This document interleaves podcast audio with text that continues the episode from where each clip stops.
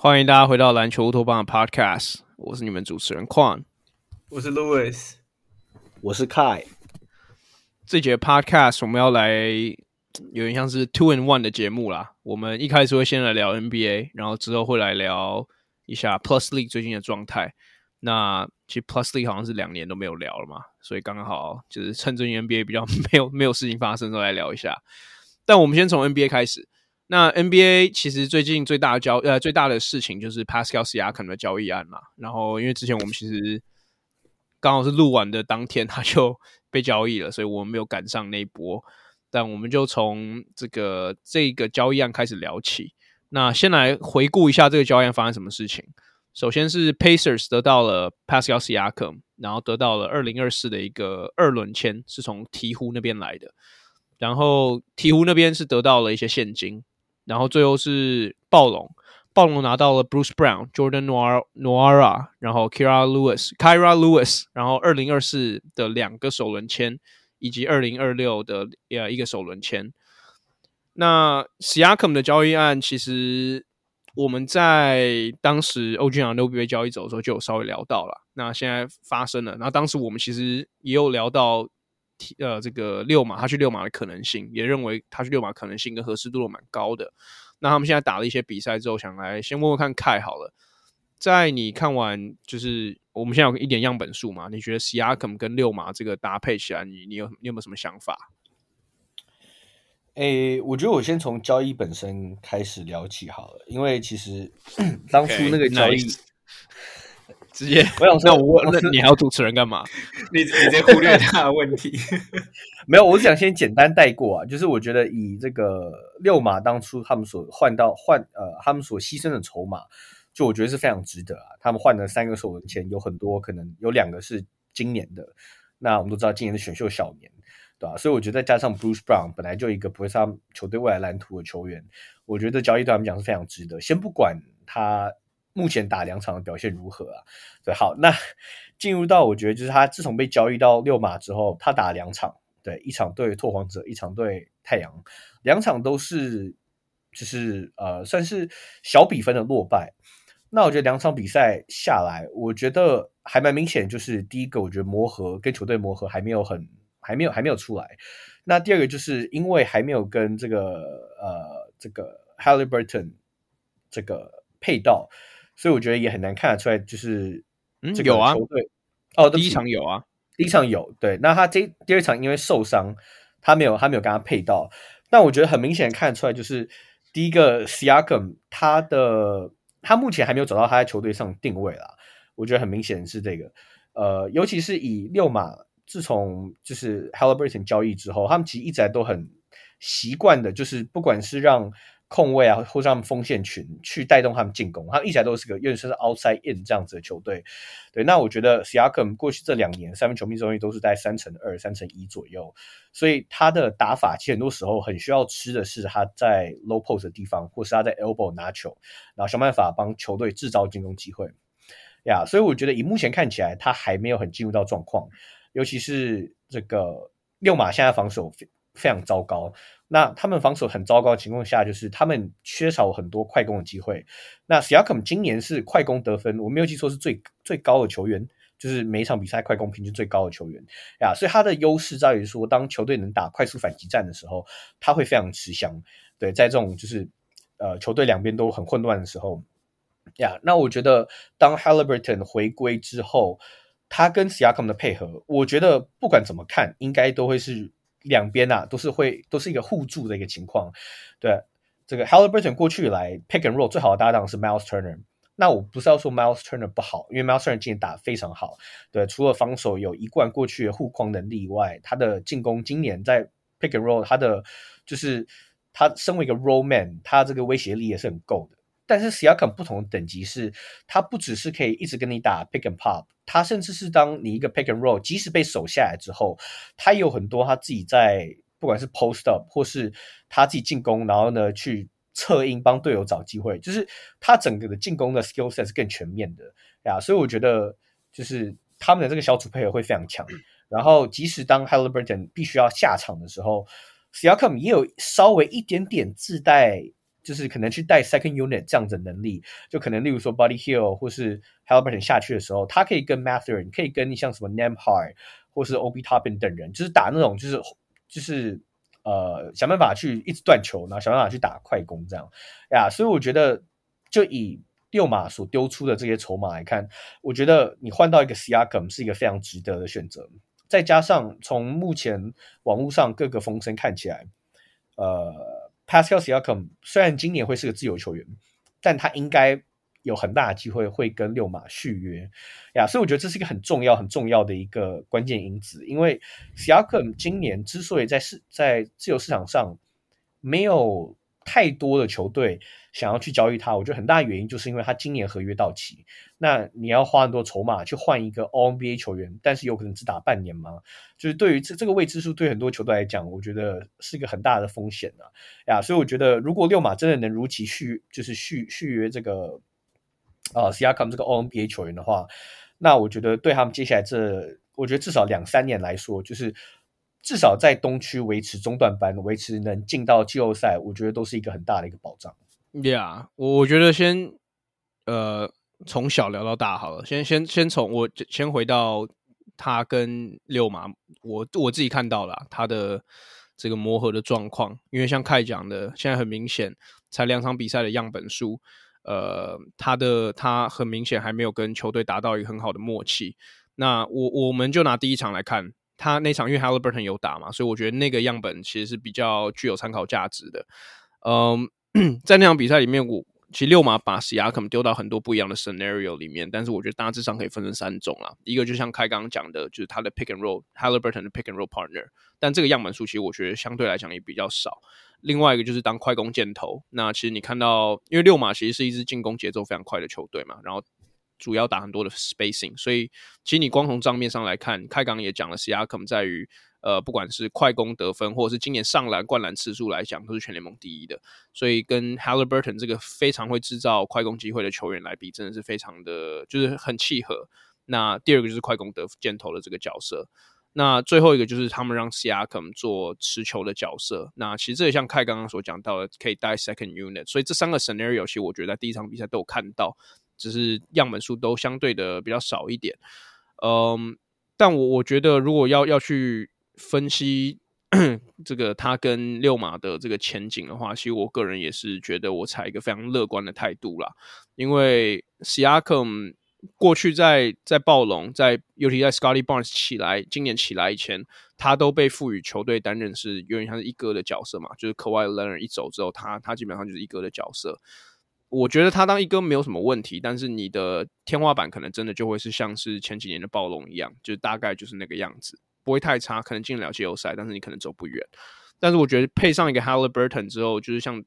因为 Siakam 其实基本上在技能包上面就是一个像瑞士刀的概念嘛，你给他配上一个 Haliburton，其实我觉得是可以给他解放很多东西的。因为他今年才二十九岁，单打就是当打之年，甚至我觉得配上 Haliburton，他还有在进化的空空间。所以我觉得，就如果我我我我们先不不谈暴龙的话，我其实认为这个交易案里面，就是六马应该是属于相对比较呃比较赢家的这一方，就是是我自己的看法。那 Louis，你对于就是这个交易案，呃，就是不管是六马现在跟 Siakam 的磨合，或者是你对于这个交易案的就谁谁赢谁输这件事情，你有没有什么想法？那我觉得，嗯，就目前为止的话，嗯，我我觉得对我来说一定是六马赢吧，就是主要是因为，嗯，Siakam 再怎么讲也算是 All NBA 等级的一个球员，那。你有这个球员可以来到队上，甚至他是不用，呃，等于说不用主导所有的球权的话，那我觉得基本上你可以提升他的效率嘛。那我觉得 Siakam 本来就是现在自由，呃，不是说自由市场，但就是，嗯，在应该说应该算就是流动的球员市场里面，他绝对是目前应该说就是今年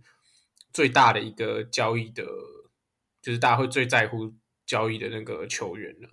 那我觉得六马这个行为，就我觉得这个通常对于一支球队来讲，应该是需要就是花很多 assets 或者很多球员或者很多 picks 去换的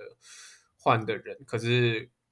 我觉得对我来说，六马其实没有 give up 任何东，就是没有 give up 很多东西啦，然后就可以换到 Siakam。所以我觉得对于六六马来说一定是赚的。我觉得磨磨合之后，或者是适不适合，我觉得。是另外一回事嘛，就是能不能拿冠军也是另外一回事。那我觉得，因为像宽讲的，就是 Siakam 真的在各项，呃，不管是进攻或防守，他其实都都可以做，我觉得都可以做到他该做的事情。所以我觉得，对于溜马来说，这真的是一个还我觉得算蛮赚的交易。其实，对，嗯，而且凯凯刚刚这个他有稍微提到，就是 C R Com 今年。最尴尬就是应该说会限制到他的市场的最大的疑问号，就是他是一个自由球员。今年赛季结束后，所以很多球队不敢签他，尤其是当时他的立场是属于他想要留在暴龙队的。但是我我其实觉得像是六马这种比较属于小市场的球队，在自由市场其实通常不太会有什么自由球员愿意加入。那其实他们利用这样子的方式去赌一波，其实我觉得是比较适合像他们这种规模球队去做的东西。而且像凯刚刚讲的，就是其实，在做这样子的交易前，我相信六马其实应该是有跟 C R 坑达成一些共识，就是比方说今年他会保持一个比较开放的态度，跟六马可能可以续约之类的。那如果这件事情成立的话，其实我觉得就很好。而且我我觉得最好的地方是在于。六马现在终于拿到一个就是基石球员在 Haliburton，那 Haliburton 他的态度也是保持着一个，我现在来了，你们现在有就是这支球队现在有个明星，我希望我可以用我的影响力去带就是其他明星球员吸引他们来六马队。那我觉得这个 C R 可能交易案其实或多或少也是六马球团对于 Haliburton 的一个就是肯定啊。对，那那那我们来聊聊看暴龙这一块好了，因为。像我刚刚讲的嘛，暴龙这边是拿到了他的 package 主要是 picks，然后还有 Bruce Brown、Nwora，还有 Kira Lewis。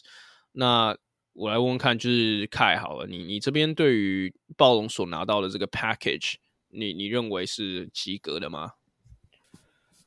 嗯，我觉得刚刚有说嘛，就是我觉得对比这个呃六马的话，我觉得六马绝对是赢的一方。因为我觉得他们所放出的这几个选秀权，就首先都不是都不会是太好，对，尤其是今年我们知道选秀小年，对，但我觉得以暴龙队就是到今年快要到这个选秀呃到这个交易截止大大限前，他们还能换到三个首轮签，我觉得对他们来讲已经是一个很好的一个结局，因为在。这之前，其实在这交易发生之前，其实很多人是想是预测说，暴龙很有可能是就是最后什么都没有拿到，就是赔了夫人又折兵，因为他们觉得说，哎，Siakam 会不会交易不出去，或者说他们的总管 Masai u j i 会不会又重犯了过去几年他他一直犯的毛病，就是在交易截止日前就是不愿意不愿意就是呃去交易交易他的球员，然后像让 Cal Lowry 当初走，像 Fred Van Vliet 当初自己就是自由市场走。对，但是我觉得，呃，能换到三个首轮签，换到 Bruce Brown，Bruce Brown 他对于我觉得很多很多就是今年想要在季后赛有一番作为的中段班球队，会是一个蛮有吸引力的一个交易筹码。对，Bruce Brown 毕竟也是一个去年帮尽快赢下冠军的球员，虽然说他是一个那种第六人等级的球员，但对于很多球队来讲，你多了一个六尺五寸，然后可以去守到。某些某些阵容可以守到四号，可以从基本上一号守到三号；某些阵容可以守到四号，然后又很强的这个快攻能力，这样子的一个球员，对很多球队来讲是我觉得是非常需要。所以 Bruce Brown 在我看来是有机会可以换到另外一个首轮签的，等于是你一个 Siakam，一个已经准备要进入自由市场，然后很有可能没有办法续签的球员，你换到四个首轮签，我觉得你不管从任何角度来看，即使这这四个首轮签有可能三个两三个会是。就是首轮的末端，我觉得都还是一个非常好的结局啦。对，所以那那当然，今天暴龙队会面临到这样的状况，就是你两就是一个 O N B A 球员只换到这样子的筹码，很大的原因还是因为暴龙队自己的关系。Siakam 明明去年就应该交易掉，对，或甚至很多人说，可能二零二一就应该交易掉，那时候就应该打掉重练了。对，那个阵容明显看看得出来是比 NBA 最最顶尖的球队还是落还是有一个等级的差距。对，所以这个情况还是是 Ujiri 自己创造出来的。但我觉得他们换到这些筹码，在我看来已经是 OK 的。尤其是还有另外一个情况，就是六马队现在毕竟不是一个超级强队，对，他们也只是一个东区第八的，就是前就是第八的球队，很有可能对。对不起，第七，好，谢谢。但他们很有可能就是接下来这几年，即使我们大家都这么乐观的看待这个交易，很有可能他们最后配的不好。对，很有可能就是我们以为 Siakam 补上了六马队所有需要的这个空缺，结果呢，他们变得像是就是两三年前的那个公牛队一样，交易来的不是。交易，我我不是故意要，我不是故意要这个这个枪指你的公牛队，但是 很有可能就是对你花了这么多首轮签，诶，结果你球队反而。就是载浮载沉，然后呢，没有没有真的进入到球队前半端，诶，结果你的选秀是你的选秀呢，反而变成是乐透钱，那暴龙队搞不好就赚翻了。对，我只是说这是个可能性啦，哎呀，所以就是我觉得暴龙队是不是真的就是真的输掉这个交易或者什么，我觉得有待观察。但我觉得以目前看起来，他们算是有一点挽救了一个我觉得本来有一点惨的局面。对。我我稍微科普一下，公牛因为公牛这个交易当时就是 Vucevic，然后后来公牛送出了两张首轮签嘛，其中一张首轮签变成 Franz Wagner 第八顺位，然后另外一个变成今年的第十一顺位 Jet Jet Howard。那很明显，Franz Wagner 是一个就是今年甚至有机会进到明星赛的球员嘛，啊、所以对吧、这个这个这个 fade，我我我觉得暴我我觉得暴龙。跟六马这个交易比较好的地方是，我觉得六马在 protection 上面做的比较好一点。呃，当然，二零二六的首轮签，我觉得会是这几个首轮签里面 最有价值的，因为它只有一到四顺位的保护，然后你也不知道大概两年后，如果假设 Siakam 直接在今年走了，那其实这个签搞不好就变得很有价值。那另外就是二零二四今年他们的首轮签。呃，像凯刚刚讲，他们今年状况蛮好的，很有机会进到季后赛甚至 Play In，所以这个签也不会太好。再加上今年是小年的关系，那二零二四的另外一个首轮签，我觉得保护的又更好，因为他的那个 Pick 的机制是从爵士、快艇、火箭还有雷霆这四支球队里面，哪一个签得到的顺位最低，那个 Pick 就给火就给暴龙队，所以这个 Pick 对我而言基本上就是一个首轮末端的签啦。所以，我我觉得应该是不会面临像公牛当时那个状况，就是隔年马上就把一个第八顺位送走。但是确实还有个二零二六那个首轮签可以可以观察看看。那 Louis，你这边你你怎么看暴龙这边？我觉得就是因为你没有提到公牛这个交易，我就觉得说，或者是你再去看，就是前几年狗贝尔的那个交易。当然，狗贝尔那个交易，我觉得是最极端的例子。可是我觉得对我来说，我就会觉得。暴龙拿的太少了，就是嗯，你光 Vucevic 你都拿了两个首，就是他们都拿到首轮选秀权。Vucevic 不是什么 All NBA 等级的球员哎、欸，就是嗯，那时候公牛队交易的 Vucevic 也没有到现在 Siakam 的高度啊，对不对？就是而且魔术也是很明显也是一个不是在竞争的球队嘛。那我我反正我觉得自己我自己觉得说。拿到的东西太少，而且他们用 OG Anunoby 拿到的东西，感觉都比这个 package 还好。对我来说啦，就是如果你仔细去分析，不管他的 picks，、而且老实说你，呃，现在我们说二零二六年那个首轮选秀权看起来最有价值，那也只是看起来。万一二零二六年也是一个选秀小年，或者是刚刚的状况，比如说刚刚如果 刚刚如果那个呃，刚刚的状况，如果如果如果拿到选秀权，又是就算我觉得就算好，你先给他拿到。你说 top four protected 吧，所以如果他拿到第五，那第五他还是有可能选到 burst，所以我觉得当然可以用那些选秀权去 flip，但我觉得那些价值都还，尤其二零二六二零二六年还有一段时间，我觉得那个价值还不够确定。但对啊，就是我我自己都觉得说，好像 OG Anunoby，就我我觉得看这整件事情吧，就 Siakam 的事情，感觉有点。雷声大雨点小的感觉，就是六马在完全没有动到他们基本上的 core，然后然后就可以换到换到一个基石球员，我觉得有点就暴龙感觉感觉拿的东西太少了，而且尤其尤其是在就是包括还有其他队，比如说像老鹰、像小牛，然后都有对 Siakam 有产生，就是都有很多 rumors 出来的时候，然后我觉得最后他们就只有拿到这些东西，我觉得有一点，就我觉得可以可以更好吧，就至少如果你要跟六马交易，你感觉一定可以从六马手上拿到更多东西，这样，对啊，呀，yeah, 我因为像。我们上次有上呃上个上上礼拜有聊到这个交易的可能性嘛？我我记得我那时候自己的看法是，Picks OK，Picks 可能假设说 Picks 维持这样好了。我以为他的那个交易的中心会在于，比方说像一个 Bennedict Mathurin 或是一个 Jabari Walker 之类，就是一个年轻有呃 j a r u s Walker 之类，就是一个有有有潜力的年轻球员。但是当然 Bruce Brown 我觉得像凯刚刚讲到，Bruce Brown 很有可能也值一个首轮签以上的交易筹码。但是，就是跟我想象中的球员 package 也是有点落差。就是我，我像 Louis 一样啊，我也认为 Siakam 确实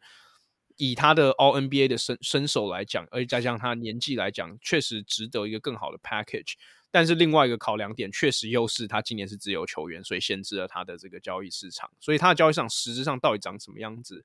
应该是只有 NBA 的总管们，还或者 Ujiri。那你们会觉得说他太急着交易他吗？就是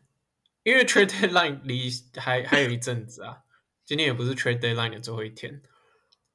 我觉得你甚至，我觉得你可以反过来 argue 说他太晚交易啊，太太 太晚交易他，就像凯刚刚讲的、啊，是不是二零二一年就可以？没有没有，可是我那我那我觉得说，那他们前几年都不交易了，那今年在急什么？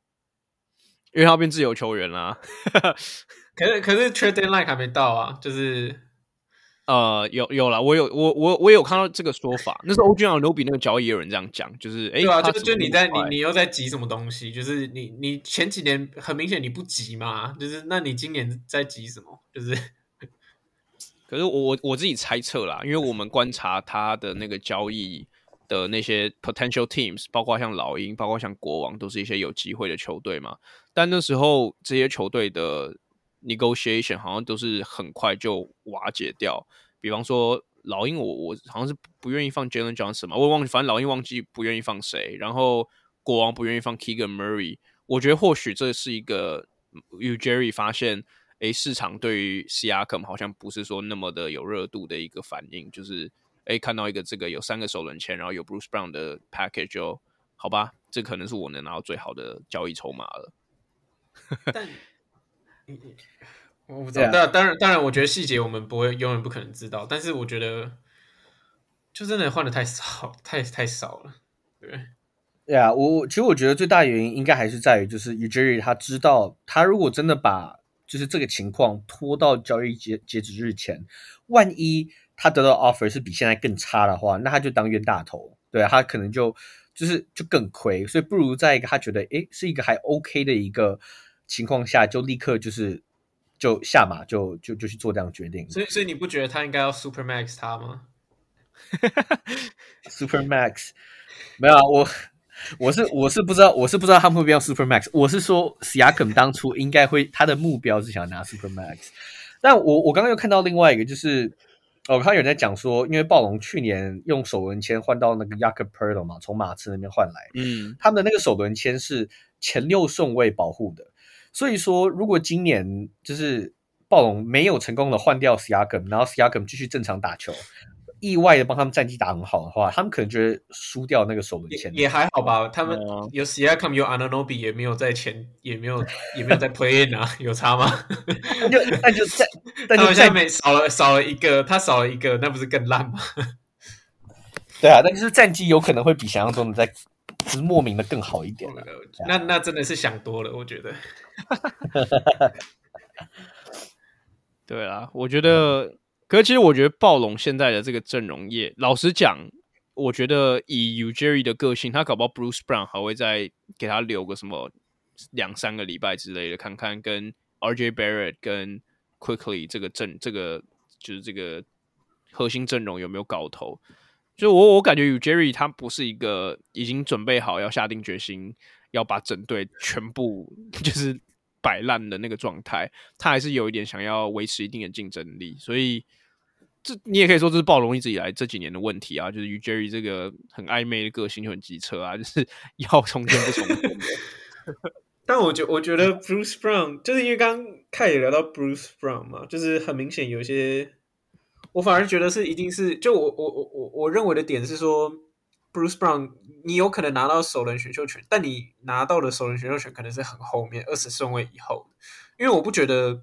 中段班的球队会想要会这么需要追求 Bruce Brown，因为我觉得 Bruce Brown 是 ceiling raiser，就是。嗯你刚刚讲的，就我我同意你刚刚讲的特点。我只是单纯觉得说，中段班的球队就算有 Bruce Brown 也不会，就就拿六马当例子好了。就你说，因为我觉得六马算中段班嘛。那 Bruce Brown 今年在六马，我也不觉得说，我我相信他有他的 contribution，但我看不太出来说他帮六马加了多少分的那种感觉。对，我觉得不够明显。但你说，如果像去年的金块，很明显，他从板凳上，当你有一个很完整的先发体体系，然后 Bruce Brown 可以从板凳上出发，然后给你一个不知道十几分，那那那我相信 绝对是争冠球队最需要的东西啦。就是，所以我会觉得说他是一个 ceiling raiser，我不觉得说。中段班的球队，比如说 Play In 或六到八名这种球队，会真的特别捧着他们的首轮已经很稀少的首轮选秀权去追一个 Bruce Brown。我觉得要也是那种不知道那种，就是你说我我我不知道，我是举例，我乱讲，我不是在说，我不在预测。但是什么塞尔蒂克啊、金块，就是那种选秀权一定是什么二十几、二十几以后的，对啊。呀没有，我完全同意啊，我完全同意。所以 Bruce Brown，我觉得我们可以再看看啦。那其实 Siakam 离就是被交易掉之后，交易市场有一点，也不能说乏人问津，还是有像 Dejounte Murray，还有像 Zach Levine 这些，就是交易交易市场比较频频频繁的传闻的球员呐、啊。但是之前我记得几集前有讲过，就是 Siakam、OG Anunoby 这些球员被交易到之后。还在市场上的这些自由球，或者这些大鱼们的重复性，或是这个轮廓，其实都长得蛮像的啊，都是后，可能大部分都是后卫，然后都是比较可能偏得分型的，或者需要持球型的类型。所以之后发生什么事情，可以再看看。我刚刚看了一，偷偷看了一下手机，我看到 Dejounte Murray 跟呃，应该说老鹰跟湖人其实已经有谈到交易了，然后是以 D'Angelo Russell 为主。那现在其实都已经谈的差不多，但是唯一的 hold up 是，有一的 hold up 是我我我现在要拿着刀去架在 Landry Fields 的脖子上，叫他不要不要不要做这件事情。因为那那个 hold up 就是老鹰不想要 D'Angelo Russell，他们在找一个 第三支，在找一个第三支球队把 D'Angelo Russell 就是 reroute 到那边去。OK OK，我我喜欢这个，我喜欢这个这个这个转折。呀，yeah, 我们就再看看。好。那我们把话题转到 Plus League 好了。那其实 Plus League 像我刚刚讲的嘛，我们这两年好像是从来没有聊过。然后今年我觉得状就是战绩整体而言，比去年在更竞争，尤其是大概三到五名这个进季后赛的这个名次竞争许多。呃，我觉得我们就每一队都稍微带过好了。我们从最后面带到最上面，我们从钢铁人开始聊起。对吧？我我觉得钢铁人今年要进季后赛确实难度有点高啦。他们现在是三胜十三败，离第一名就是他们，就算 OK，假设离第五名的勇士也差了四场胜差，但是在就是对战组合球队这么少的情况下面，其实这个胜差很容易拉近又拉开的。所以我，我我觉得钢铁人除了要赢球之外，现在现阶段也很需要球队输球啊。呃，我就这个 open ended 啦。我你们两个有任何人对于钢铁人现在的状况有什么想要分享的吗？我觉得从呃吕政儒受伤之后，就应该到了不能再惨的地步了吧？就是，嗯，我觉得就当然也嗯、呃，不知道怎么讲，就是我我我觉得也不是，就是有一点，因为他们杨将的状况也是蛮不稳定的嘛，所以我觉得也就是也没有什么办法啦。我觉得今年就是好好练兵吧，看。陈友伟可不可以把他的外线练出来？因为我觉得主要，我觉得主要还是呃得分点不够，也就是本土啦，本土的得分点不够稳定这件事情吧。就是你拿掉，说实在，你拿掉铁米甚至瑞米，那呃钢铁人，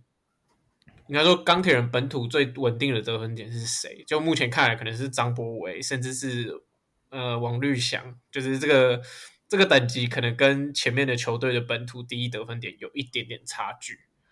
对，嗯、所以我觉得 这也为什么造成他们。我我我觉得就造成他们就是很很明显，如果他们打的顺，三分球投的进，本土啦，本土就是三分球投的进，他们可能可以跟前面的球队咬住咬住比分。我不知道最后会不会赢，当然可以咬住比分，但很容易有一段时间找不到那个得得分点的时候，像今我觉得呃昨天的比赛对于国对国王的时候，其实就很好的例子嘛。你看你一开就是有一段时间，甚至从逆转十几分，哎，从落后十几分逆转到。赢一分吧，领先一分还是两分，我有点忘记。但也是也是等于说三到五分钟以内吧，你就一泻千里，就直接又落后到十几分以上。对啊，对啊，我我其实本来不觉得刚，就我我其实现在也不觉得，我觉得钢铁人的本土阵容，就你摊开来看看这些名字，其实我觉得素质不差。但是像你讲的，他们都比较属于角色球员，就是比较应该属于比较属属于绿叶啦。像你说张博最近状进攻状况算算是不错，但是我觉得很难要求他一整年的进攻状况都维持在一个平均可以给你十五分的状态，因为他的定位本来就不是那个样子。那另外一个最大的问题当然就是右伟啊，右伟今年他的就是应该说他这三年的三分都没有长出来，然后其实这种东西就是没有进步，其实就是一种退步嘛。那在于现在呃球队战绩可能比较没有压力的情况下面，那他是不是能够就是？黑黑翻红，我觉得这件事情就是看他的，看看就是看他了啦，对吧？那看你有要补充吗？如果没有，我就移到第五队。那、yeah, 我们就下一队吧。Okay.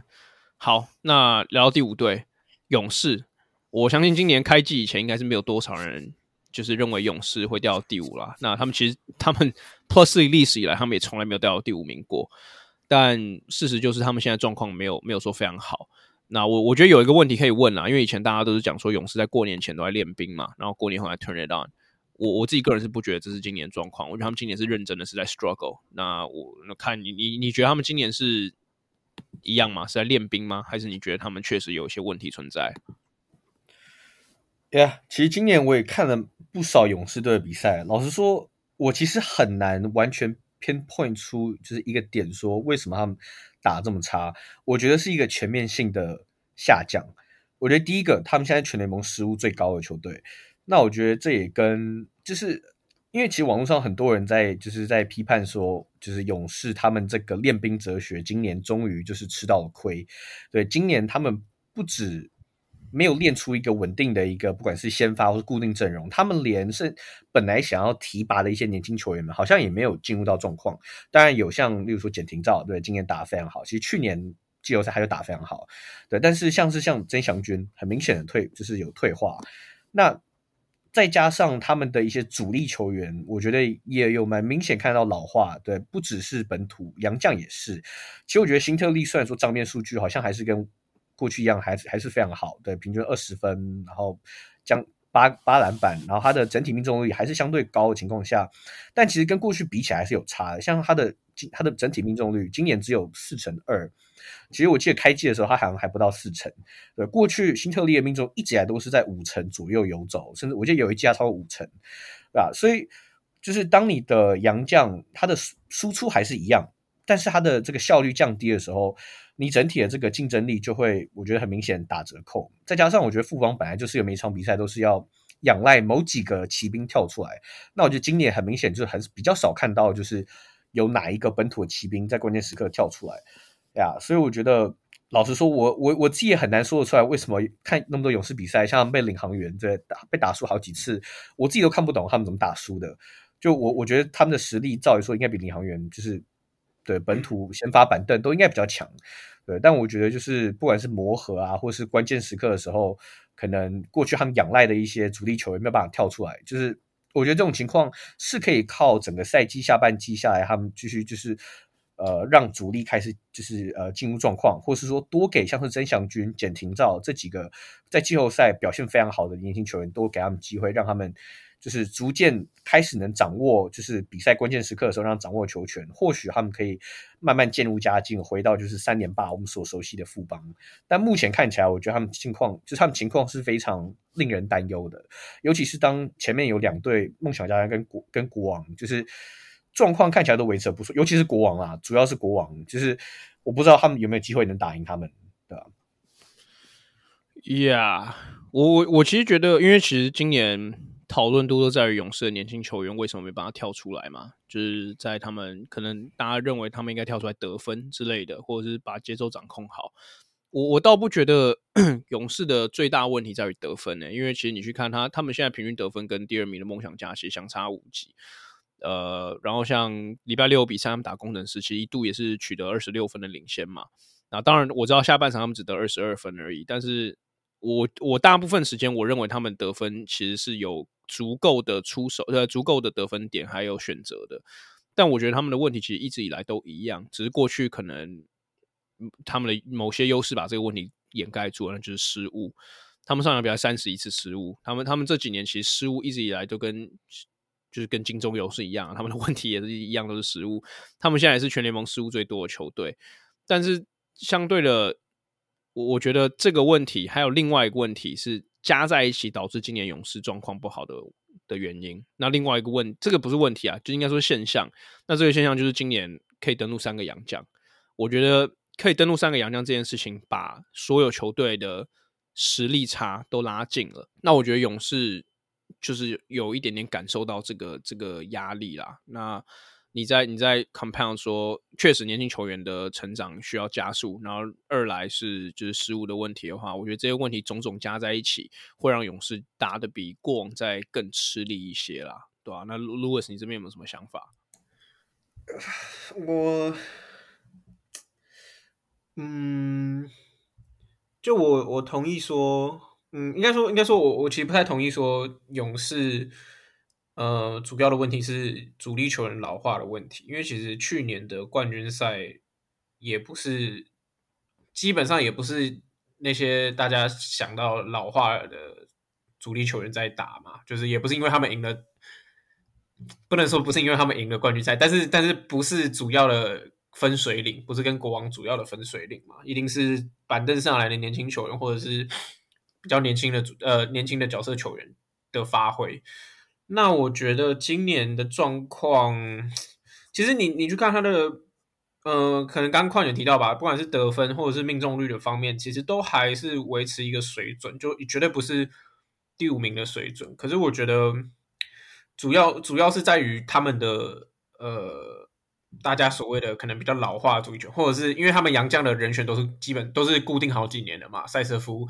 呃，新特利或者是强森算是比较比较新进来，可他也这也是他的第二还第三年了嘛，就是嗯，嗯，就是这大部分都是这这这三个人，这三个人应该主要撑起了勇士几乎所有的进攻，就是当他们其中只要有一个人发挥不好的时候，他们的进攻就会 struggle。就是这这还蛮明显，可是还幸好的是，他们现在都还有发挥在他们的水准之上。强森可能之前有稍微掉下来一点点，然后他们也他们也经历一波一波一波小乱流嘛。可是当强森回来的时候，他们的进攻又看起来又可以了。就是我觉得目前的进攻都是杨将撑起来的。那本土这边有没有人可以适时跳出来？我觉得就是个问题。就是嗯。我可以理解说，比如说，大家最明显的，大家应该最最觉得说被影响到一定曾祥军嘛，就是新的洋将规定的，那本土四号位一定会受到很大影响。嗯、可是我其实觉得不然，就是，呃，我我觉得曾祥军还是有他发挥的空间，尤其是他近几年展现出来，他其实外线是有能力的。然后，就是因为因为富邦也是有放呃新特利配强森。或者是可能辛特就是辛特利在场上的时候，等于说富邦一定还会再需要拿一个本土的禁区禁区进去，就是上去上去打这样。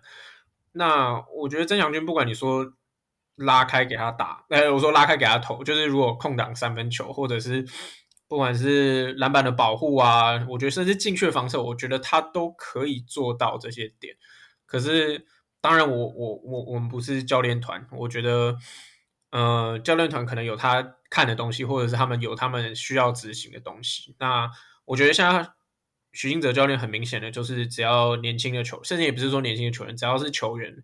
呃，你在场上没有做到他需要你做的事情，或者是你没有很明显的好，就是正正正效果嘛，就是正正的效益的话，那你的上场时间可能就会受到挤压。那我觉得这些这些对于呃角色球员来说，其实算是蛮蛮伤的吧。就是感觉感觉，我觉我觉得台湾大部分的球员其实他都需要一点点时间去暖机，去进入那个状况。那当他可能测试的时间就有三到五分钟的时候，他就被换下去。那我觉得，不管是对他的心情，对于他的球比赛的感觉，其实都影响了蛮大的。因为你看，像是简廷照，我我相信简廷照绝对是呃许晋哲教练从去年冠军赛到今年最大的一个。就如果他说从板凳上找到最好的一个骑兵，绝对是简廷照嘛。那很明显，简廷照的上场时间也在一直慢慢慢慢慢的增加，甚至这几场有达到先发。那可是其他人，比如说，嗯，我觉得周桂宇，我觉得周，我相信周桂宇是会回来的。就是如果周桂宇可以把他的呃实力在国际赛还可以用到，就是可以展现出来，我相信他的实力在 P. League 一定也是可以展现出来。所以我不我不觉得周桂宇的低潮是一个会是持续的东西，我觉得一定会打回来。那我觉得包括像呃，比如说曾祥军、洪凯杰，那还有可能。史伯恩现在是受伤嘛？我没记错的话，对不对？对，所以他们现在用一波卡。Oh, 对，就是就是这些球员他们的上场时间太不固定，有点难。我觉得对于球员来说也会有一点点，就是找不到方向吧，找不到找不到该为球队建功的方向，这样对。所以我觉得。主要因为因为我们一直以来从第一季以来，我们都是说勇士的团队战力是最强的嘛，你可以他们几乎可以摆两个先发的阵容，但是我觉得今年很明显就不是这样子，就是先发跟板凳的那个效率值啊，或者是或者在场上的影响力，其实差的蛮多的。对，因为 讲到其实刚刚讲到调度这个问题哦，因为 前前几周有有一场勇士打国王的比赛，那个讨论度非常高。就是吴永胜上上来，然后连续两个失误，然后国王基本上那时候就是一一波一一波气势就把比赛带走。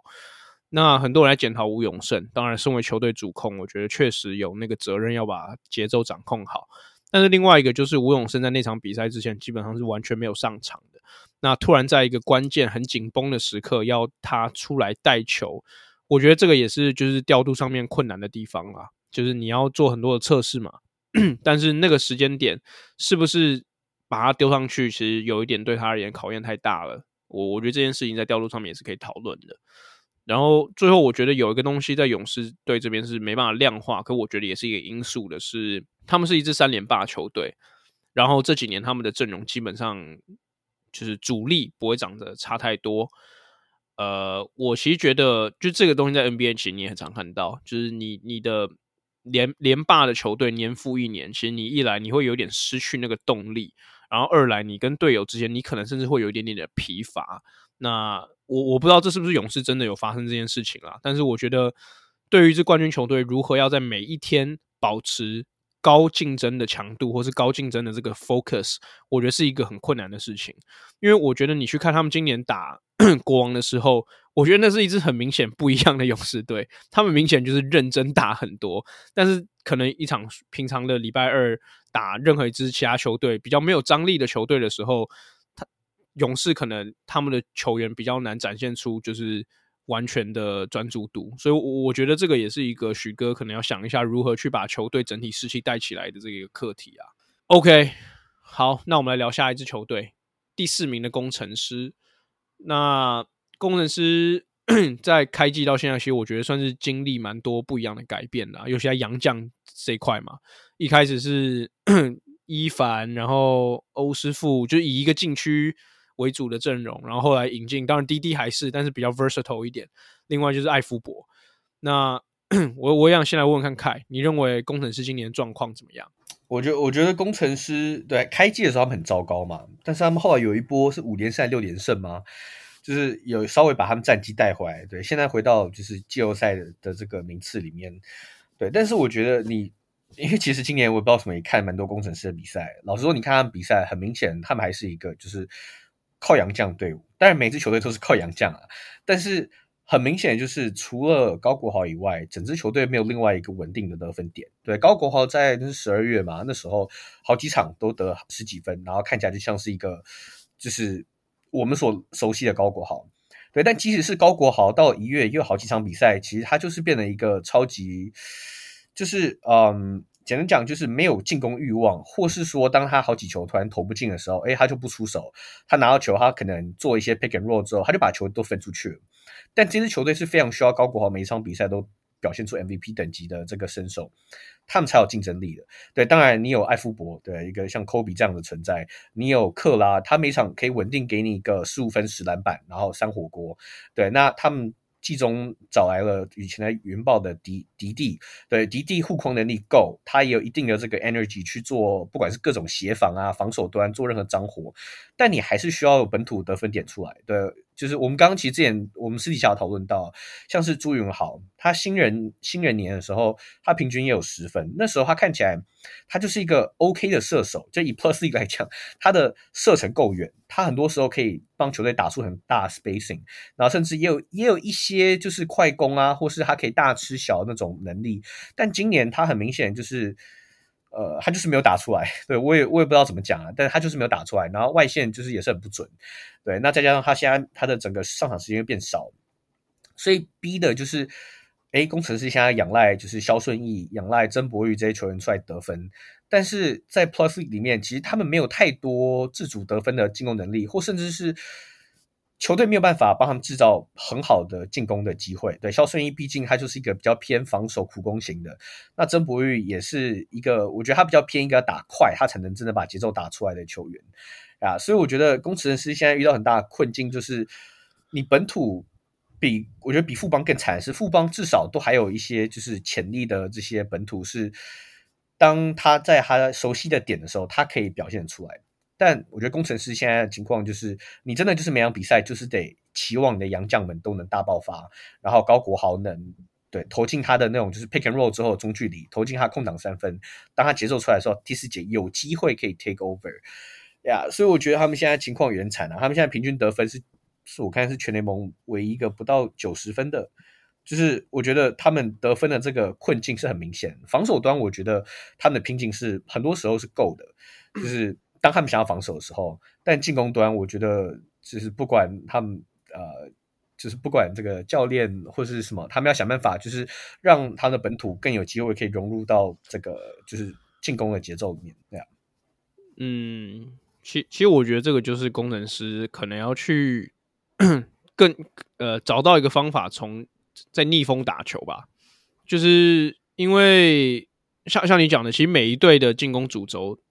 应该说，每一队都会有几个洋一到两个洋将是进攻主轴在他们身上的。那明显工程师找了艾夫伯，就是要让他当做一个进攻的箭头嘛。那我觉得在他刚来那几场，艾夫伯得分爆量的表现下，很多状况都被呃掩盖住了。尤其是当然，当然我我我不是说每一场都这样，但是有几场比赛高国豪在于艾夫伯主导进攻的时候，他会变得出手权变少，或者是他自己的进攻状况像你讲的比较比较没有那么积极一点。你去看他过去四场比赛，平均只有八分，然后命中率只有两成八，出手数也不多，但是就是整整整个进攻状况，这个这个很难用数据形容。但是你去看他比赛的时候，他就是一直想要去传导。你看冠伦教练其在赛后记者会也有讲，就是高国豪，呃，有时候会太想要去呃分球给队友，而忘记了自己进攻的一些优势。那我觉得这个东西其实就是他现在还是个年轻球员，那就是他现在这领对我而言就是领导学分啦，如何去找到更好的平衡点。那我我其实觉得工工程师有一个还蛮好的地方，就是他们在这几波一开始四连败，我记得后面的转转折就是阵容的改型。这件事情我觉得做的其实非常成功啊，就是埃夫伯、迪迪这些来，他们洋将都是非常高等级的洋将，然后跟团队的配合也很好，包括克克拉也是，克拉在 two ends two way player，我觉得这这一块做的很好。那我觉得接下来就是用比赛去磨合经验，然后看高国豪能不能破茧，持续破茧而出吧，对吧？你有要补充吗，Louis？没有的，呃，我我我我小心讲话。OK，我刚我刚刚很认真真的想了一下，我我整个要讲的，然后 但我其实啊、呃，其实你们大概都有讲到我想讲的点吧，尤其是矿讲说怎么打逆风球这个事情，就是我我我就是当然他们才刚呃凭 P League 的联盟记录说二十六分逆转那个，可是其实那个时间是早，嗯、就是那个呃落后的时间点是早的，而且我觉得逆风球不一定是说你落后几分，有的时候是球队的气势或者是球队的。够不够 motivated 的那种感觉吧？我觉得像是像是像是，我觉得这礼拜的比赛就是最好的一个证明吧。当然，他们可以，我我觉得工程师是一个可能跟他们的球员组成也有点像吧。就我觉得高国豪跟甚至艾夫伯，就是他们比较像是天花板型的球员，就是天花板很高，可是嗯，可能会比较不稳定一点。对，然后。就我觉得整就是导致整个球队也是有一点点这样的感觉，就是好像你说除了高国豪、艾夫伯这两个很稳定的得分点之外，你你完全找不到下一个选项。就是克拉在这几场比赛的表现也是持续的下降，然后就是这整支球队感觉可能也是跟高国豪跟艾夫伯的特性相关吧。这两个球员都是单打能力非常。极强的球员嘛，那我我觉得，嗯，刚除了提到他们得分是 PD 最低，然后他们的助攻也是全全联盟最低的，平均只有一场只有十六次还是多少吧？就是我觉得这也证，就是反向证明说，就是他们的进攻会很多时候会流于单太流于单调，哎、呃、哎，对，单调的一个传导吧，或者是说传导了，但是没有一个结果，对，所以就是嗯。就我觉得可就是可可能就像矿讲了吧，就是包括高国豪在领导这方面需要去更等于说每一场比赛他可能都需要去把他就是你知道跳三千五的那个 energy 拿出来，但我我我相信这不是一个简单的事情，因为当球队只有你在做这件事情的时候，其实是一件很丧气的事情，就是。之前艾夫伯也有也有也有嘛，也也有因为这件事情爆气嘛，就他一个人回快呃被快攻的时候回防，然后他直接在场上爆气，就是可能在整支球队都需要去嗯好好讨论说要怎么样在就算没有高国豪，就算没有艾夫伯，要怎么样去好好要要怎么去很有 motivation 的去打每一场比赛。那我觉得，如果他们能 figure out 这一点，其实我觉得，我相信，我相信他们的表现会更稳定一点。对，是啊，这个阵容其实我觉得是大有大有可为的。那 我们移动到第三名的球队前三，那就是领航员。那领航员其实现在以胜率来讲，跟工程师是五成一样啦，所以现在第三、第四名的竞争真的是非常激烈。那凯，你觉得领航员今年你有没有什么想法？呃，老实说，我觉得我对领航员今年第一个，我觉得我的感想是，他们对于防守端，我觉得做得很好。那我觉得这也可以从，就是领航员其实过去以来都是一个防守端做不错的球队，他们一直还在锋线都有不错的防守球员。对，过去有对有施晋尧的时候，对，然后包括像李家康或一些他们的很多 role player，其实我觉得都是比较属于防守导向的，像是李家康或是陈玉瑞等，都是比较。呃，就是李家康可能身材比较差，但是就是他们一直都有一些不错好的锋锋锋线的防守这些把力。那我觉得李家康今年也有就是展现出就是一定我觉得防守上很大层面进步啊。那进攻端我觉得他有好几场我看他三分球投投进蛮多，就是我觉得整体起来他他的这就这位球员有起来呀。那加上我觉得卢俊祥今年有。呃，尤其是我觉得撇开开季几场我觉得比较差的表现以外，他后面我觉得就是越打越好，然后有重拾，就是我觉得去年他们那一波连胜，他的的那个表现是去年吗？还是两年前？我现在有点忘记。但是呃，就是我觉得卢俊祥有很明显就是重回他，我觉得他一哥应有的表现啊。等下加上我觉得小白其实很大的层面，我觉得有扛起就是球队我觉得控球端的重任，所以我觉得领航员。我觉得就是一打出一贯他们过去的球风，就是透过防守去带动进攻。那在进攻端，我觉得他们本身就有这个对篮下，不管是呃那个叫什么 Washburn，对 Washburn 跟跟跟密克斯，我觉得其实在篮下破坏力都还不错。那 Washburn 我觉得本身也是一个乐于我觉得就是传球的球员，所以我觉得呀，我觉得领航员的天花板可能会是就是季后赛球队里面，我觉得算是比较低的，但是我觉得他们的基本盘就在那边。那呀，我觉得我的看法就是，呃，领航员他们的剩下的，我觉得一些本土的球员，其实我觉得是可以期待的，就甚至像是像林子伟啊，虽然没有很多上场时间，但是我觉得有看到他就是表现的时候，就我觉得。这些球员是有机会可以培养。呃，对啊，林志伟其实最近这两场比赛开始先发了嘛，所以可能卡总这边是有想要往年轻化的这这一块去走。但我其实对于领航员也没有太多新的想法，其实我蛮认同你讲的，就是他们的 identity 跟去年是蛮像的。我其实对于领航员最大的期许是他们的伤兵可以不要再那么多了，就这个这个有点就是运气不好嘛，因为你看像。其实老实讲，我觉得如果丁恩迪如果今年没有受伤的话，领航员的天花板是高的啊，就是他们他们其实是有有很多人手的。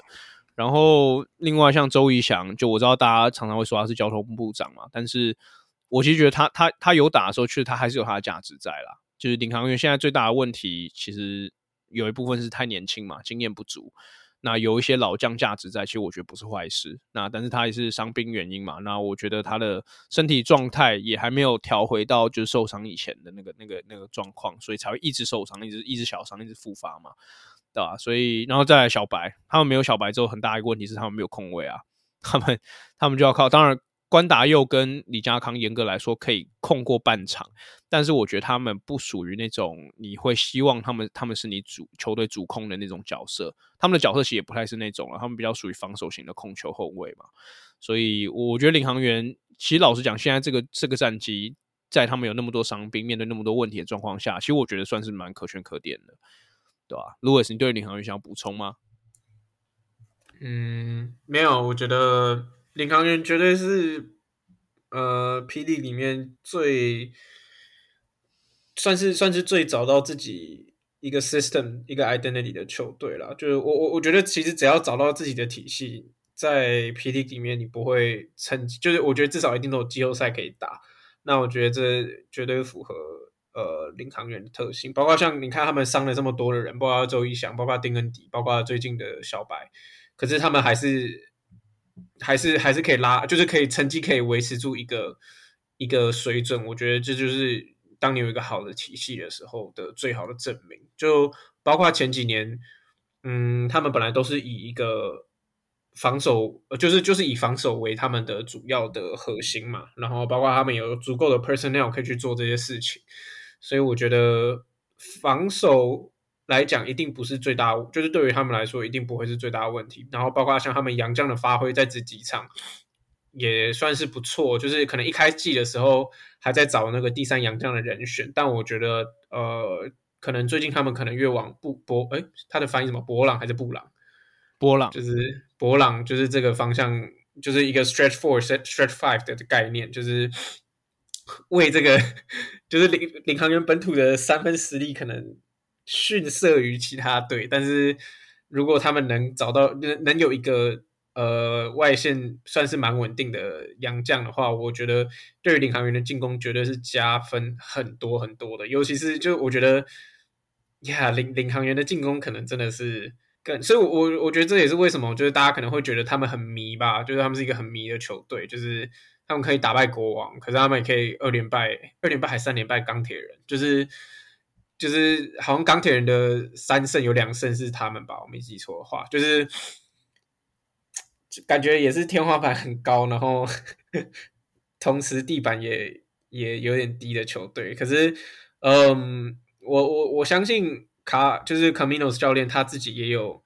一定也是注意到这个问题啦。我觉得这几场他也是慢慢在修正，不管是先发阵容或者上场时间的调配。我觉得有一个超有趣的是昨天呃上哎对啊，就昨天。对工程师那一场，就是关达又是先发控球，呃，先发后卫嘛。然后他在第三节吧，第三节是不是就放满犯满出局，就是出场？就是通常如果你一个先发球员，不管怎样，教练一定是会保护，至少让他在第四节才会犯满出场。但很明显，Caminos 就是把每一个球员的价值发挥出来，或者是他本来就有一个他们的定位。那可能关达又今呃昨天上场，他就是盯死高国豪，盯死艾福伯。那就算用他的反，等于说就是用用他的出场权去换嘛。那我觉得蛮有趣的啊，就是第三节你很真的很少看到，你很少看到第三节有人就犯满出场，然后你也更少看到那个人是先发球员。所以我觉得，就领航员在 Caminos 的带领下，是真的有包，只有养出一个自己的体系这样。OK，那我们就是在观察看看他们的接下来会怎么，他们的走向如何。那第二名国王。那国王最近状态比较上上下下啦，因为前阵子包括像书豪受伤嘛，或者是休，就是他们有一点比较是休兵或者专注在东超的情况下，然后突然最近敏哥又回来，所以他们最近其实蛮多 update 的。我先我我先来问问看前国王的这个这个 employee，你你对国王最近今年的状况你怎么看？就 还不错啊，我觉得我觉得尤其是嗯。我我觉得我我觉得先不要谈说林书豪，就是应该不是谈说这个球队的先发球员或是什么的状况。就我觉得敏哥其实也不用讲，反正敏哥的实力大家应该也都看得出来。就我觉得，嗯，包括像是前两场赢工程师的那一场，包括呃呃上一场赢哎上一场赢钢铁人好像也不太算，但我觉得就是因为毕竟我。当就是我第一年，呃，我我我在国王第一年的时候，甚至你说到去年，就是你很少会看到，当就是国王在他们有主力球员受伤或者是轮休的时候，他们的角色球员还可以这么呃挺身而出去赢下比赛。我觉得他有些人可能可以挺身而出，但我觉得影响比赛，去赢得这场比赛是另外一回事。然后包括不管是林立呃对工程师的林立人，然后对钢铁人的可能王柏智，就是这些球员，嗯，我觉得前两年就是因为前前两年一直以来国王最被人诟病的就是他的板凳的深度嘛，不管是板凳的深度或者是板凳的板凳的实力，那我觉得今年至少走到现在为止啊，我我觉得不知道 Ryan Marchand 应该是蛮至少是可以感到。可以，我觉得放心一点点啦。当然，我不是说林立人或王柏芝在季在季后赛的时候是可以上场的，但我觉得他们如果能在例行赛帮主力球员吃掉一些场次，那我觉得对于进入到季后赛，然后再让这些主力球员去完全百分之百的去去发挥在场上，我觉得也是对于球队的一个帮助啦，对啊，所以我觉得目前就就是这几场，包括他们在东超的表现，目前也是全胜嘛，也是很好，我觉得。然后加上敏哥要回来了，Q 在几场也就回来了，所以我觉得就是国王也是慢慢的在在在往上，就是往上的一个 trajectory 吧，我觉得，对啊，嗯，我必须讲啊，国王的这个完整体阵容，其实到时候一定会给另外五队造成很大很大的问题啦，就是，但我现在也没有 Mullins 要准备回来。对啊，所以所以，但我觉得国就是我，我觉得虽然这样讲，国王不是没有问，不不是一个完全没有问题的球队，但是我觉得他的问题都是好的问题，嗯、就是都是都是呃，他的问题是不知道先发要摆谁的问题，对，或者是像比方说敏哥回来，他就是球权跟书豪分配，或者跟苏伟分配，就是这这些这一类型的问题，所以我觉得这些问题都是任何教练都会宁可遇到的吧，就是比起。哎，我摆不出先发阵容之类这样子的问题好多了，对吧、啊？那那看你你觉得呢？国王的国王最近的状况？对啊，啊，我觉得国王的状况，其实我觉得，我觉得一喜是里面有全霹雳最强的球员，就是林书豪，对，比任何一个洋将都强。我那天看到他对梦想家，那几乎一个人就一个人就几乎他差好像一个人就差一点 outscore 整个梦想家，就是整个第二节嘛。然后真的 outscore，他到半场，他真的他真的 outscore 吗？三三比三二啊！哎哎三哎一度一度啦，一度 outscore，不要说就是 对对，就是你你有林书豪的情况下，你本来就已经有一个你的天花板就已经高，呃，应该说你的地板就已经高到不行。对，那其实很多人都已经说啊，国王早就应该赢冠军。那我其实也认为国王的胜率很应该很高啦，因为国王本来就有一个 bug 嘛，对你有 Q。你有呃，就是像林书伟这种，就是这不算洋，他们偏洋将，但不是洋将这种本土球员，对，所以我觉得国王本来就在一个很高的一个这个制高点，在跟别人竞争。对，但是我觉得有另外一个 E.U. 就是，其实你今年有看国王比赛，我我自己的看法是因为有林书豪加入，其实我觉得很多国王就是过去两年的主力球员，像林书伟，或是我觉得像李凯燕等等，我觉得他们在进攻的侵略性上都有一点下降。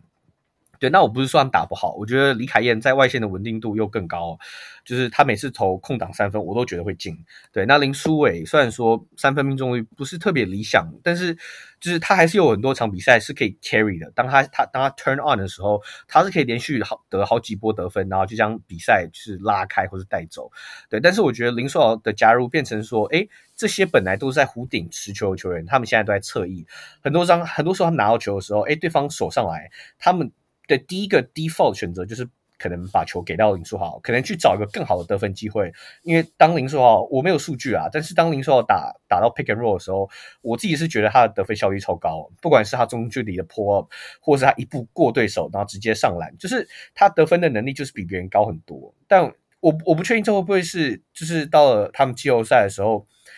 会不会造成什么样的？我不确定会 backfire 啦，但我只我的意思只是说，就是当你在例行赛的时候，你可以试很多不同的这个阵容，你可以让很多球员去尝试在不同的情况下去处理球权，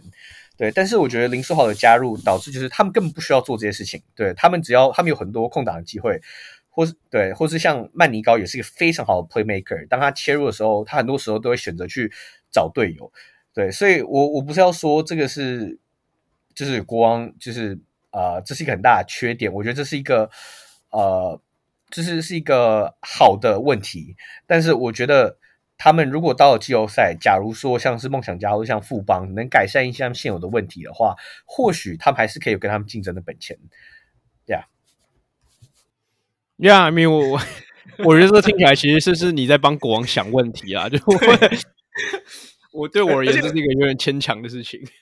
而且而且我想讲的是，就是。呃，包括林书伟，包括李凯燕，就是，嗯，他们两个还是能持球啊，而且而且我觉得他们两个是完全不同风格的，呃的后卫，就是林书伟可能是比较偏传统，大家想象的打 pick and roll 的控球，那李凯燕他本来就是二号转一号吧，所以他现在会外线投射，我觉得是天经地义的事情，就是就是，嗯，我我不会觉得就。我我觉得光季后赛你要球队你要怎么想好想想办法就是守死林书豪，我觉得就是一个问题。然后你如果今的好今天真的你不管是一个人或两个人甚至三个人你守死了林书豪，那你要怎么守住林书伟的 pick and roll？然后你要然后当他切入到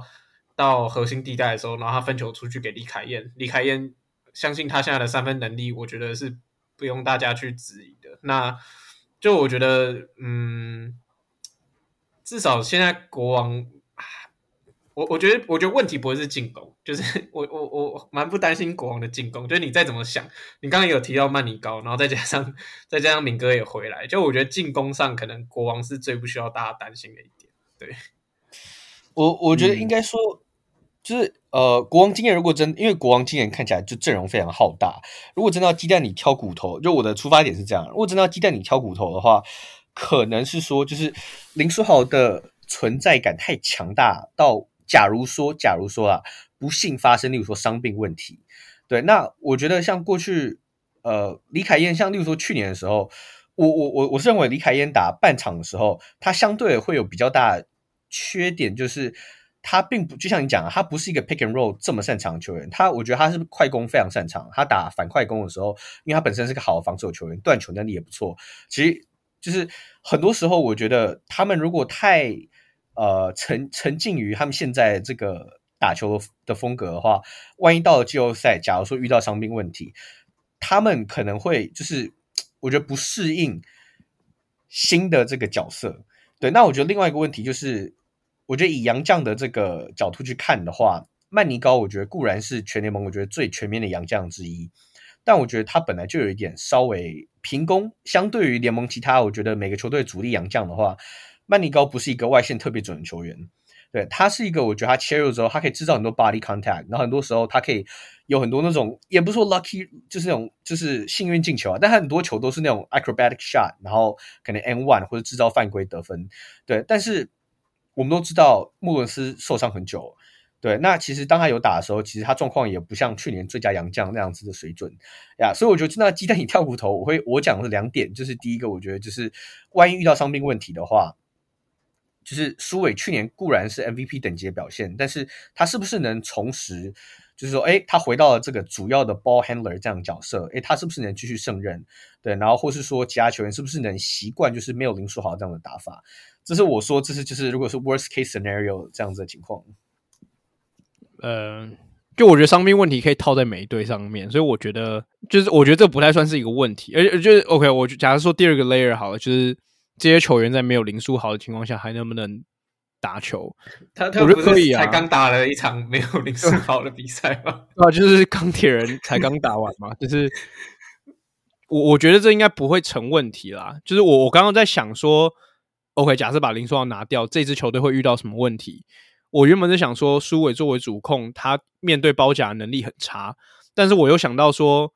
国王最大的优势之一就是他们能控球的人实在是太多了。你说敏哥也可以控，你说曼尼高也可以控，你说凯燕也可以控，你说苏伟也可以控，而且都是这些四个人摆出来都是联盟可能前前五前前五个人五个人里面呃四个人有里面可能是，我觉得至少前十，至少前十呀。Yeah, 所以所以我觉得呀，我还是老话一句，我觉得这个应该不构成国王的问题啦。就如果我们要讲到伤兵的话，就是每一队都套用嘛。呀，yeah, 但我们就再看看，那我们就终于来到第一名，梦想家。那其实我觉得，应该今年刚开季的时候，也不会有太多人预预料到梦想家到秋季打超过三分之一的时候，第一名的会是梦想家，不是国王或者勇士。但是我觉得确实要给他们一些 credit，就是他们今年整体而言，尤其我觉得 Jamie Perlman 教练来到这支球队之后，把这支球队整顿的非常好。攻就是当然，我觉得他们外线。是一个问题，就他们的整体外线命中率还是很低，但是他们在防守的轮转还有意识上面，我觉得做的实在是非常好，对吧？那我来问问看，Louis，你对于梦想家这支球队今年你有没有什么什么想什么观察？嗯，我像这样，如果讲凤阳家不好，是好像会被会不会觉得说我 bias？艾米，你是吗？可能有一点吧，我也不知道，但我觉得。呃，梦梦想家 obviously 现在是进入到一个小小的低潮嘛，这是事实吧？三连败还是四连败是吗？就是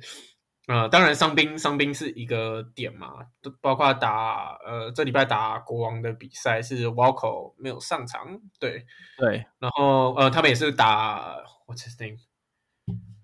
呃，就不是打马呀马马布尔，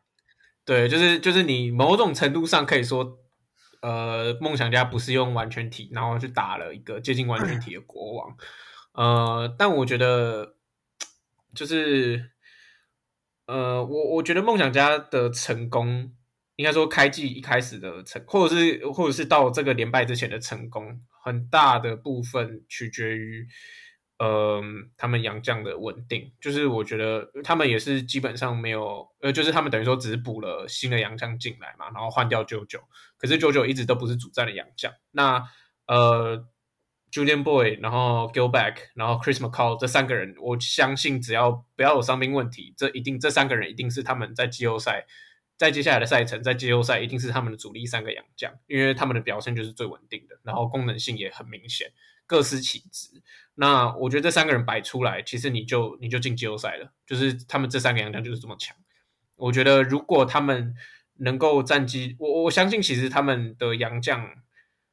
在今年最佳洋将的角逐，我觉得三个人都会被提名。就是如果他们能继续保持这样下去啦，如果都没有受伤的话，就我觉得很明显，他们找到了一个方法，可以让嗯，等于说洋将的价值发挥到最高。对，然后包括像新的政呃新的规定，我觉得对于他们来说是最大帮助最大的。对，然后 本土的话，当然我觉得，呃，我我我我觉得这就是连，就是我觉得连败的时候，你也可以看出他的问题吧，就一样，其实跟前几年都一样啊，就是除了林俊杰之外，呃，其他本土的发挥比较不稳定一点。那相信，而且其实林俊杰。的表现也不是说很稳定，就是，嗯，对啊，所以所以我觉得他们的问题主要是要 focus 在可能除了杨将之外的球员，嗯，当不管说，包括像是对于国王那场很明显嘛，当 g i l b a c k 有犯规麻烦的时候，你等于只剩下，然后马布尔其实状况有一点点不太好的时候，你等于只剩下一个半的洋将在打人家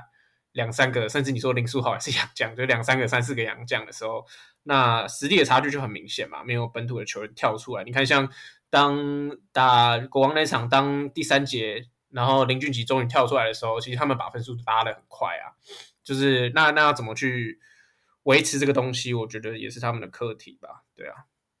嗯，其其实我觉得梦想家最近这一波三连败，或者是这一波比较不稳的情况，我其实觉得，就我我也不是想帮他们找借口，但我觉得是他们在测试阵容，因为马布尔确实是一个他们最近才刚来的洋将嘛，就是 JoJo 刚走，嗯。这这个阵容就像像，其实我很认认同 Louis 刚刚讲的，就他摆出大 B 呃那个 Boyd 还有 McCullough 的时候，其实这支球队确实是有角逐至少联盟前三，就是他们他们的那个第一名的排名是是含金量是非常高的。但是马布尔来之后，会有一个状况会变成是说，他们的内线就被迫要用本土的内线。那不管是周伯成或是李德威，其实我觉得要他们去 handle 到先发四号位的这个位置配大 B，我我觉得是有一点牵，有一点困难，应该这样讲，因为现现在每一队基本上他们的内线其实都非常的优，非常强啊。你说国王 Mullins 回来的时候强到爆，你说。工程师现在有滴滴，其实也是非常超级 solid。再加霍利菲的话，那个其实是一个你你可以 argue 可能是联盟现在最强的禁区。勇士赛瑟夫强森，其实这也是很很就是就是我我意思是说，每一队都有一些就是禁区的内线。那如果你的梦想家如果要上马布尔，被迫要把禁区换成周伯周伯成或者是李德威的时候，我我觉得会有一些落差会开始出现。那梦想家要怎么去解决这个问题？我觉得还需要去想想看。但是如果维持三个主力的洋将阵容的话，其实我觉得梦想家他们的基本盘就是是是还是很强的。那另另外一个问题，我觉得要解决就是阿吉其实这几场开始被针对了，就是开始对球球队开始对他上身体，或是甚至我看到有球队就是对他 box one，或者反正就是 pick and roll，所以 blitz 他这些东西导致他这几场的进攻的产能降低了不少。那要怎么去维持这件事？我觉得阿吉自己可能要去思考看看到底要怎么维持，就是他的外，就是他的进攻火力啦。那凯对于梦想家最后的这个评论交给你。对啊，其实我蛮同意你们上述讲的、啊，就是像 Louis 讲，他们洋将群就是综合起来，我觉得那三位其实真的就是非常强，人高手长，有长度有厚度。对，那其实我觉得以他们防，过去你是，是很在意，你是不是很在意长？没有没有没有，我只是这个客观评论。但啊、呃，我就我觉得他们进攻端，我觉得确实有他们一定的就是容易宕机的问题。然后他们空档外线基本上很很多时候我看很长很铁啊，对，所以我觉得这确实都是问题。因为到了季后赛，一旦你的外线开始很明显投不进之后，防守端就很好针对你。对，很多区联防开始不需要那么去在意底线空档三分，就是 pack the paint。对，那我觉得这是进攻他们必须要解决的问题啊。对，那林俊杰，我觉得其实宽也也讲到，就是当对方知道你的先发控卫就是是你本土唯一一个得分点的时候，然后又再加上他又不是一个身高特别高或是过人速度特别快的球员的时候，就是相对是比较好针对的。那另外一点，我觉得有也值得注意的就是，梦想家一直来都是篮下，就是。就是过去这两年呐、啊，就是 P. League 篮下，我觉得最强的球队，很大原因就是他们有大 B，对大 B 的篮板巩固能力以及防他的防守的吓阻能力，一直以来都是梦想家为什么防守都是，这是联盟前前段班，他都是靠防守取胜的。很大原因就是因为他们的前场球员、前场后场球员，即使被过的情况下，很多时候他们都会让进攻球员就是 funnel 进攻球员到篮下，然后去挑战大 B。那我觉得我们也看到，就是呃，我记得是对国王吗？就是对，就是